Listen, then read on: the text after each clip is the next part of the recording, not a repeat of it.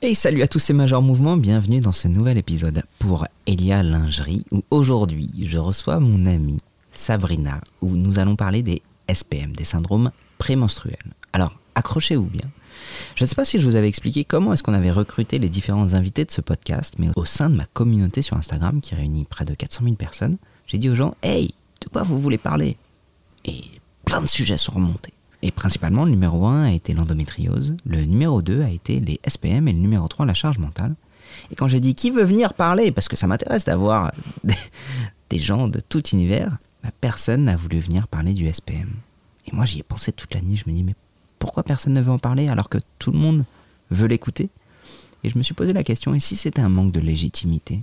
Et si les gens se disaient ben non, moi mes SPM je ne vais pas en parler puisque finalement, qui suis-je pour en parler? Donc, j'ai eu la chance que Sabrina accepte d'en parler, de prendre cette légitimité, de me dire, mais alors Sabrina, pourquoi ce sujet si simple fait aussi peur?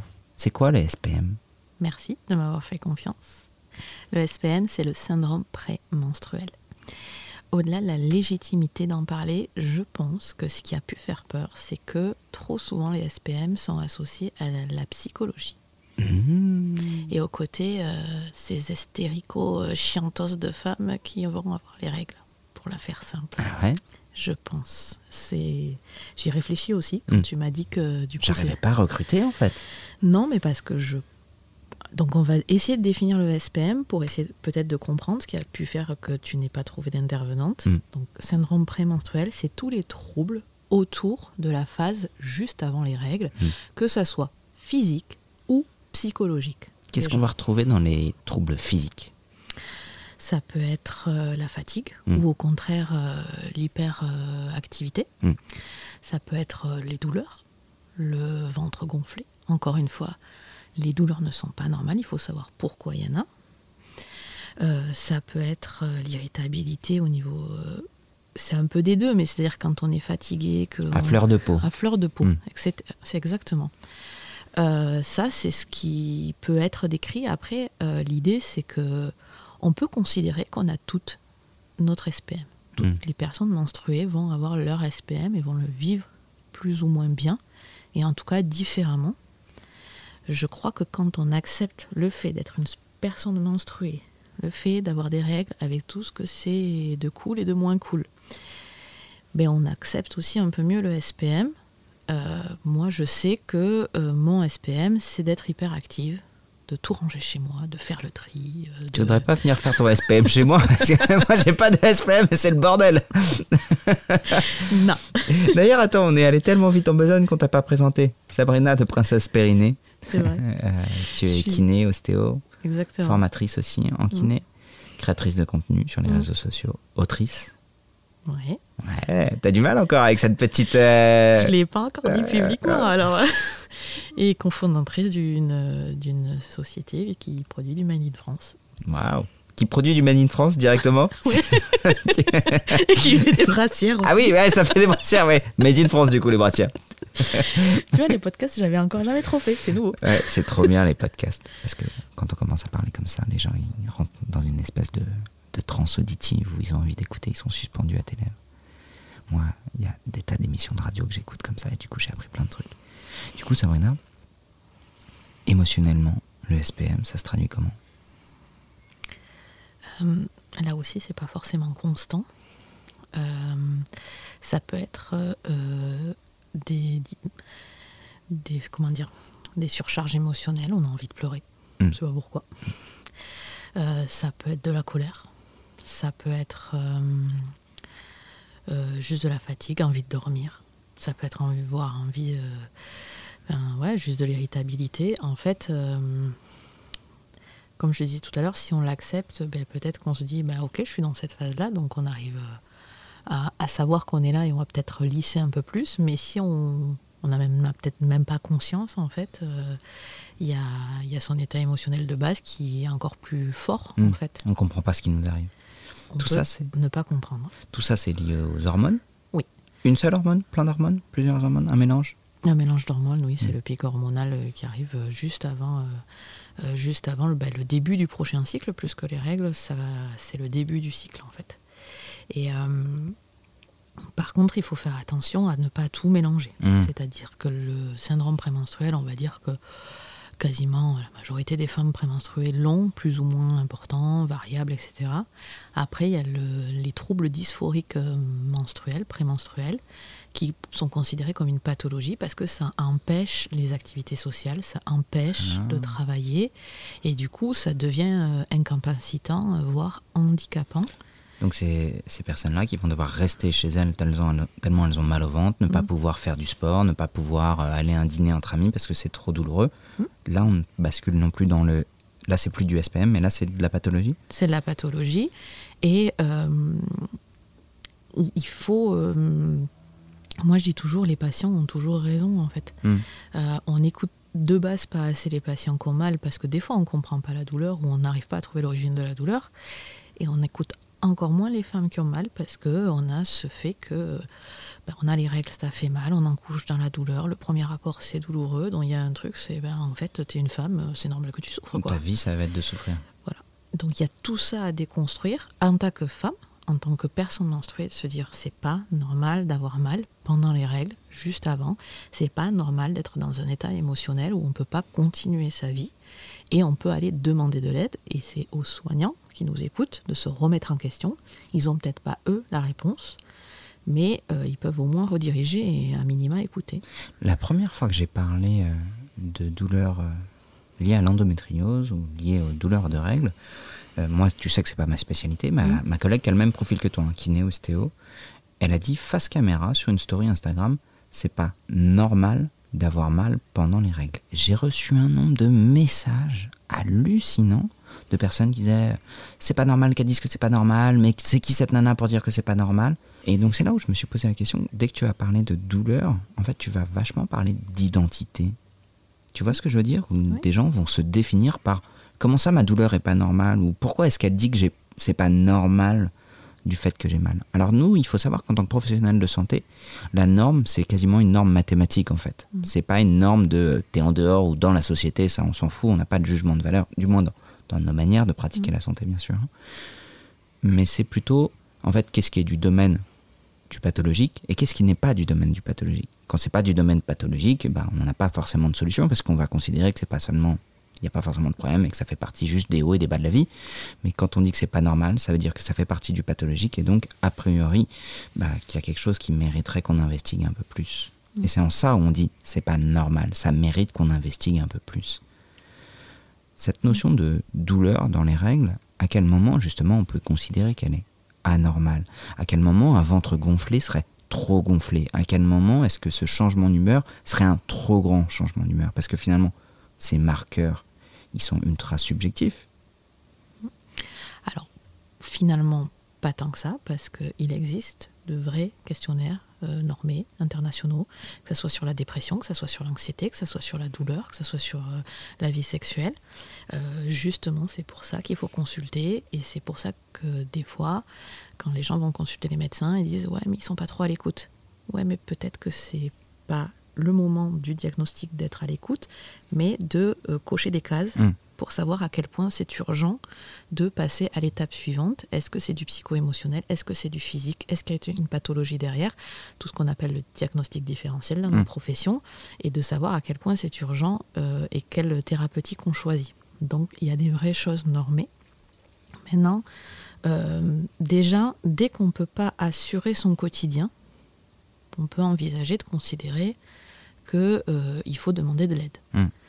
Maintenant, euh, tu parlais de la douleur et de l'identité de la douleur, c'est-à-dire que ceux qui ont toujours, celles surtout qui ont toujours eu mal pendant les règles, c'est un peu comme le syndrome de Stockholm, tu sais, avec son agresseur, où on, a- on apprécie son agresseur. Mm.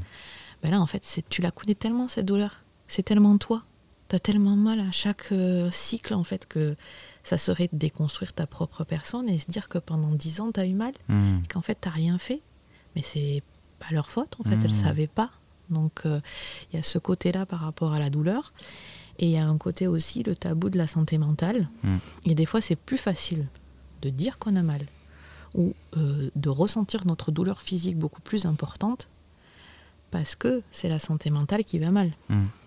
Et qu'en fait, euh, on a le droit de pas aller bien, d'avoir envie de passer la journée à chialer, et c'est aussi une bonne raison pour pas aller travailler, et Mmh. c'est aussi une bonne raison pour consulter et pour être accompagné par des professionnels de la santé mentale. Je trouve ça hyper intéressant ce que tu dis. euh, Et c'est vrai que nous, on a un discours qui est très déconstruit par rapport à ça. C'est-à-dire que, que la douleur soit purement physique ou purement mentale, en fait, pour nous, on s'en fout royalement parce qu'on sait que les deux sont étroitement liés. Je vais donner un exemple très simple, juste euh, de contexte. Imaginez que vous ayez une douleur euh, de cycle et qu'à ce moment-là, le ventre est un peu plus gonflé et qu'à ce moment-là, vous ayez une éruption au niveau du visage avec des boutons et des rougeurs. Bref, vous n'êtes pas au meilleur de votre moment. Eh bien, la situation, vous n'allez pas du tout la vivre de la même manière si à ce moment-là, bah, c'est le jour où vous allez devoir passer un oral important ou avoir un rendez-vous important, versus il ne se passe rien aujourd'hui et vous pouvez rester à la maison.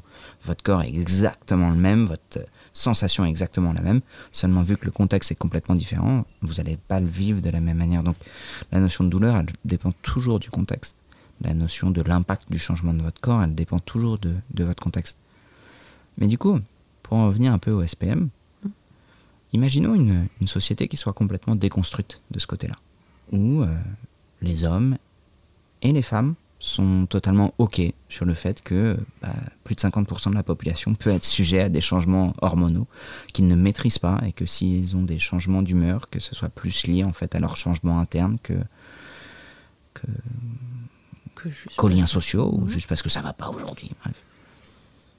C'est possible d'après toi? Ah bah oui, moi je fais en sorte que ça soit possible euh, dans les sociétés et Mm. dans la société. Dans le- il y avait, tu avais et Marion tout à l'heure, la fondatrice d'Elia, au micro, Mm. et qui l'a dit. Mm. Euh, moi, chez moi, en fait, si elles ont la migraine, si elles ont mal, euh, si elles ont un enfant qui est malade ou euh, si elles ont mal parce qu'elles ont les règles, en fait, ben, c'est ok tant que le travail il est fait. En fait, tu le fais quand tu as envie. Et ça, euh, je- c'est très féminin d'avoir. euh, on sait qu'il y a des moments où on est plus productif que d'autres. Mm. Et en fait, euh, bah, si on nous laisse nous écouter, le travail il est fait parce que de toute façon, enfin, on va, on est responsable de ce qu'on nous a demandé et si c'est pas fait maintenant, ça sera fait peut-être dans deux jours. bon, et s'il faut rendre un truc à tout prix pour une date clé et qu'on se connaît, qu'on sait qu'on va avoir les règles, et ben peut-être qu'on va le faire dix jours avant. Mm. En fait, on va se gérer. Donc euh, oui, c'est tout à fait possible euh, de se gérer, mais moi j'irais même plus loin pour le coup. Je pense qu'on peut, on pourrait dans l'absolu laisser des adultes se gérer et à partir du moment où il y a la parentalité qui rentre en jeu, laisser aussi la possibilité au père de gérer l'enfant malade. Mm. Et de voilà, il y a une notion de qu'il faut déconstruire au-delà même du SPM, des règles et de la femme, c'est la productivité de l'être humain dans l'entreprise. Mm. On n'est pas des machines. Mm. Et les machines feraient le taf, euh, ben on serait plus là. Donc, Mm. euh, comme on- a priori on a encore un petit peu besoin de nous, peut-être qu'il faudrait euh, laisser les humains s'écouter. Et, euh, et la- les trois quarts d'entre nous, on est quand même autonomes pour, euh, pour rendre un travail à temps. Donc tu es en train d'extrapoler, mais le SPM, c'est la preuve de notre humanité C'est la preuve de notre euh, cycle de femmes, Mm. de personnes menstruées, mais de femmes. Euh, c'est un peu ésotérique, mais on aime bien dire que c'est lunaire, que ça suit le cycle de la Lune. Mm. Euh, on est cyclique. Point. Et une fois qu'on l'a accepté, c'est OK en fait. Mm. Après, c'est pas parce qu'on l'a accepté qu'il faut tout accepter. Ce que je lisais, c'est qu'il y a des personnes euh, qui, a priori, génétiquement sont plus susceptibles d'avoir des SPM. Mm. Il y a aussi une notion euh, par rapport à la sérotonine, qui est une hormone justement qui calme. Et on peut faire appel euh, à tout ce qui est euh, santé naturelle, micronutrition, euh, Méditation, méditation. activité physique. Exactement, la santé au naturel permet de gérer ces moments-là et parce que ben, on parle de l'adaptabilité de, de la personne dans l'entreprise. Effectivement, s'il y a une grosse réunion et qu'il faut tenir trois heures et que c'est le jour du SPM, peut-être de savoir que euh, euh, des compléments alimentaires euh, bien dosés, d'être allé se faire sa marche le matin avec un petit peu de méditation, nous permettra de mieux supporter la journée et qu'après, ben, on ne prévoit pas de grosses soirées le soir. Quoi. Mm. Mais, mais d'expliquer ça aussi aux personnes menstruées, de dire que je vais extrapoler, mais je suis obligée à la société patriarcale qui a Mhm. été construite par des hommes qui sont linéaires. Mhm. On n'est pas linéaire, Mhm. point. Mais ça ne veut pas dire qu'on n'est pas adapté à la société. et La Mhm. société va changer pour Mhm. s'adapter à nous. Je trouve ça hyper intéressant ce que tu développes quand tu dis euh, aujourd'hui, les hommes sont linéaires dans la société euh, patriarcale. On extrapole complètement, hein, de toute façon. On, on comprend bien que les SPM sont problématiques parce qu'on essaie de faire rentrer un carré dans un rond et que ça rentre pas en fait. Oui. C'est un peu ça le, Le, problème. le SPM non douloureux et pas trop. Donc pas, quand c'est pas le trouble dysphorique prémenstruel, quand c'est pas une vraie pathologie, Mm. ou quand ça ne dérange pas la femme elle-même qui porte ce SPM, quand le SPM dérange la société, c'est la société euh, qui doit changer. C'est intéressant. en fait, je vois dans tes yeux la vraie conviction. Je trouve ça passionnant. Et euh, tu penses que ça passe par quoi? Par de l'éducation des hommes, de dire, en fait, c'est normal, justement, que les femmes suivent ces cycles-là. Et c'est à, nous- les hommes, et les personnes qui ne subissent pas des SPM aussi importants, d'arrêter de les diaboliser, d'arrêter de les pointer du doigt en disant, ah, elles sont juste en train de casser les pieds. Et juste dire, ok, en fait, c'est normal d'avoir quelqu'un qui change. Oui, je pense souvent qu'il juste, comme tu disais tout à l'heure, tendre l'oreille, écouter, sans juger, comprendre. Et euh, ouais, je pense que c'est la moindre des choses. Et surtout sur. euh, même quand on a une relation assez proche avec des amis ou euh, au travail avec des collègues, comme on est quand même de l'ordre de l'intime, ben, on n'est pas encore dans des sociétés où c'est très très facile de dire euh, ouais ben c'est bon là on met pas la réunion parce que le lendemain normalement j'ai mes règles je regarde sur mon calendrier téléphone franchement ça va pas le faire je vais pas être concentrée je vais pas être efficace Hmm. ça serait bien Ouais, ou à l'inverse, tu vois, moi j'ai j'ai une fois une amie qui m'a dit ça, elle m'a dit euh, Greg, je te préviens, euh, on, devait passer euh, une, semaine de vacances ensemble, machin. Et elle m'a dit, moi ça va tomber au moment de mon cycle, donc surtout ne vous inquiétez pas, enfin ça va tomber au moment de mon SPM, et surtout ne vous inquiétez pas si vous voyez que je suis au niveau de mes humeurs parfois un peu changeantes. Ok, basta. Et du coup, bah, si tu la vois parfois en train de se marrer et juste après en train de pleurer, tu te dis pas, waouh mince, qu'est-ce que j'ai fait? Et tu te dis juste, elle est en train de mener son, son truc en interne, quoi. c'est ça c'est euh, c'est le deuxième encore Toltec de se dire que tout ce qui arrive à l'autre n'est pas spécifiquement visé- fait pour nous viser Mm. mais qui peut vivre son truc à lui et que des fois être là juste en support et sans se sentir visé c'est euh, c'est euh, important de pas en rajouter une surcouche Et de respecter l'autre dans son identité, et dans ce qu'il traverse en interne. Exactement. Finalement, on a soulevé pas mal de trucs, Sabrina, pendant notre, notre discussion.